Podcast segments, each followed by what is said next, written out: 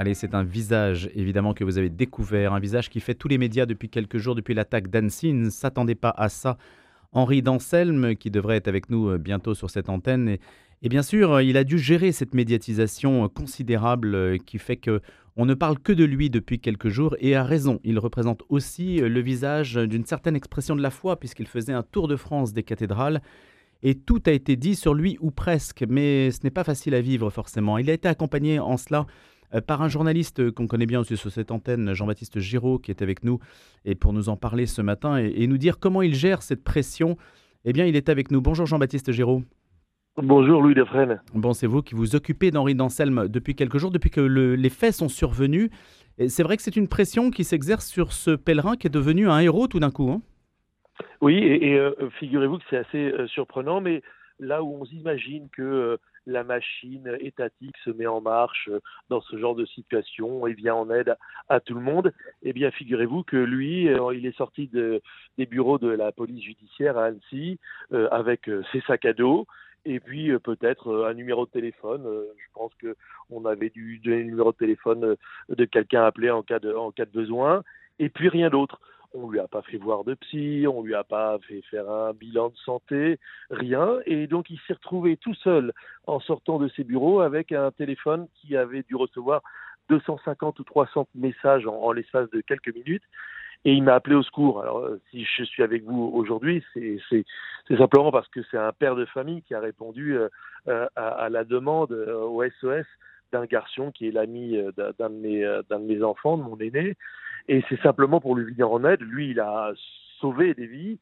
Moi, je fais juste que lui rendre un petit service, un lot petit service, en lui disant d'abord qu'il a le droit de répondre ou pas euh, aux questions des journalistes, qu'il a le droit de décider euh, quand ça commence et quand ça s'arrête. Et c'est d'ailleurs ça le sujet aujourd'hui, puisque Henri a décidé qu'il redevenait le pèlerin et qu'il reprendrait la route dans les jours à venir et qu'il n'avait pas envie de rester Henri le héros pendant des semaines, des mois ou des années. Donc il est redevenu les pèlerins. Et d'ailleurs, le, pèlerin au sens strict du terme, il semble qu'il y a des, jeunes qui veuillent s'agréger aujourd'hui à sa démarche. Alors ça, je ne sais pas si euh, aujourd'hui, effectivement, on va voir des jeunes qui vont débarquer à Annecy, à Sacodo, pour rejoindre euh, Henri, où il se trouve encore. Ce que je sais, c'est qu'il a formellement appelé euh, les jeunes à venir le rejoindre pour marcher, ce qu'il voulait. Hein. Euh, lors d'une interview, sa dernière interview, c'était samedi sur CNews à 18h. Et depuis, ben, vous ne l'avez pas vu, vous ne l'avez pas entendu, parce qu'encore une fois, je vous dis, il a fait entre 7 et 8 heures d'interview la journée de jeudi. Euh, une petite queue de comète avec euh, des interviews qu'il avait promises le samedi.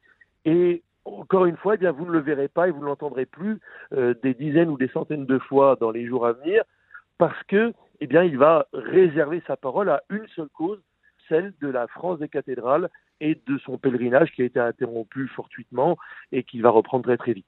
Oui, mais Jean-Baptiste Géraud, il y a un débouché médiatique normalement euh, pour lui après cette histoire et ça devrait aussi faire l'objet d'une médiatisation sur une chaîne de télévision, non? Alors écoutez ça, pour l'instant il n'y a, a, rien de concret, mais euh, oui, euh, c'est sûr qu'on peut dire que mm, des médias qui l'ont interviewé parfois à plusieurs reprises, je, vais vous faire partager un grand secret sur une radio comme la vôtre, mais euh, la plupart des gens, pour même tout vous dire, l'intégralité des gens avec qui euh, j'ai échangé pendant euh, ces 48 heures intenses, étaient totalement touchés, subjugués, et par la force d'âme et le courage d'Henri, mais aussi tout simplement touchés par la grâce. Et vous savez, quand on parle de l'esprit de Pentecôte, ce qui paraît ésotérique, le Saint-Esprit qui descend sur la tête des, des apôtres et ils prêchèrent la bonne parole, quand je vois que ce garçon de 24 ans, qui jeudi soir était en panique avec des, appels de journalistes de la France et même de l'étranger, et qui ne savait pas quoi faire, à qui je donne quelques conseils au téléphone en quelques minutes, hein, et qui le lendemain euh, donne sa première interview, non sans trembler comme une feuille avant euh, de donner cette interview à Pascal Pro sur CNews, et qui en fait subjugue tout le monde par la profondeur euh, de, de son message, et qui ensuite enchaîne les interviews je ne vais pas dire comme un vieux routier la communication, mais en fait, vous savez, c'est le, la conséquence de la sincérité. Quand vous êtes sincère, habité et donc inspiré, tous, eh bien, ça sort tout seul. Et c'est là où on voit vraiment l'idée de l'Esprit Saint posé sur votre épaule, qui souffle à votre oreille les, paroles et les mots qu'il faut dire. Il a toujours le mot juste. On lui pose une question, même une question euh, foutraque, et lui, il trouve quelque chose d'habile à dire. C'est incroyable. Une question, Jean-Baptiste Giraud. Il a apparu avec un, t-shirt, hein, toujours le même t-shirt. Il le portait devant Emmanuel Macron. Est-ce qu'on sait la signification de ce t-shirt? Il y a eu beaucoup de spéculations sur les réseaux sociaux là-dessus. Alors, je n'ai pas l'info euh, attestée, avérée à 100%, mais de ce que je savoir, c'est ce qu'il a dit, au moins lors d'une interview, c'est que c'est tout bêtement un t-shirt d'une marque de, de magasin de sport, et vous avez les modèles premier prix avec un logo euh, à la gomme. Peut-être que j'ai tort, mais en tout cas, c'est ce qu'il a dit, et comme on le regarde de près, ce t-shirt, ça ressemble bien à un t-shirt euh, totalement banal. Un dernier point, est-ce qu'il a rencontré l'évêque d'Annecy, vous le savez ou pas? Alors oui, ça oui, je le sais. Il l'a rencontré euh, deux fois de, de, de, ce que je crois savoir. Et euh, là aussi, sans révéler de grands secrets, eh bien, il y a eu un Henri avant le rendez-vous avec l'évêque. Il y a eu un Henri après rendez-vous avec l'évêque. Et là, c'est vraiment ce que je ressens en tant que père de famille. J'ai aussi échangé euh, beaucoup avec son père et avec son oncle. Euh, jeudi soir, sur un très concret, on avait un jeune homme euh, en, proie au, au doute, à, la peur même de ce qu'il attendait et de ce qu'il ne maîtrisait pas.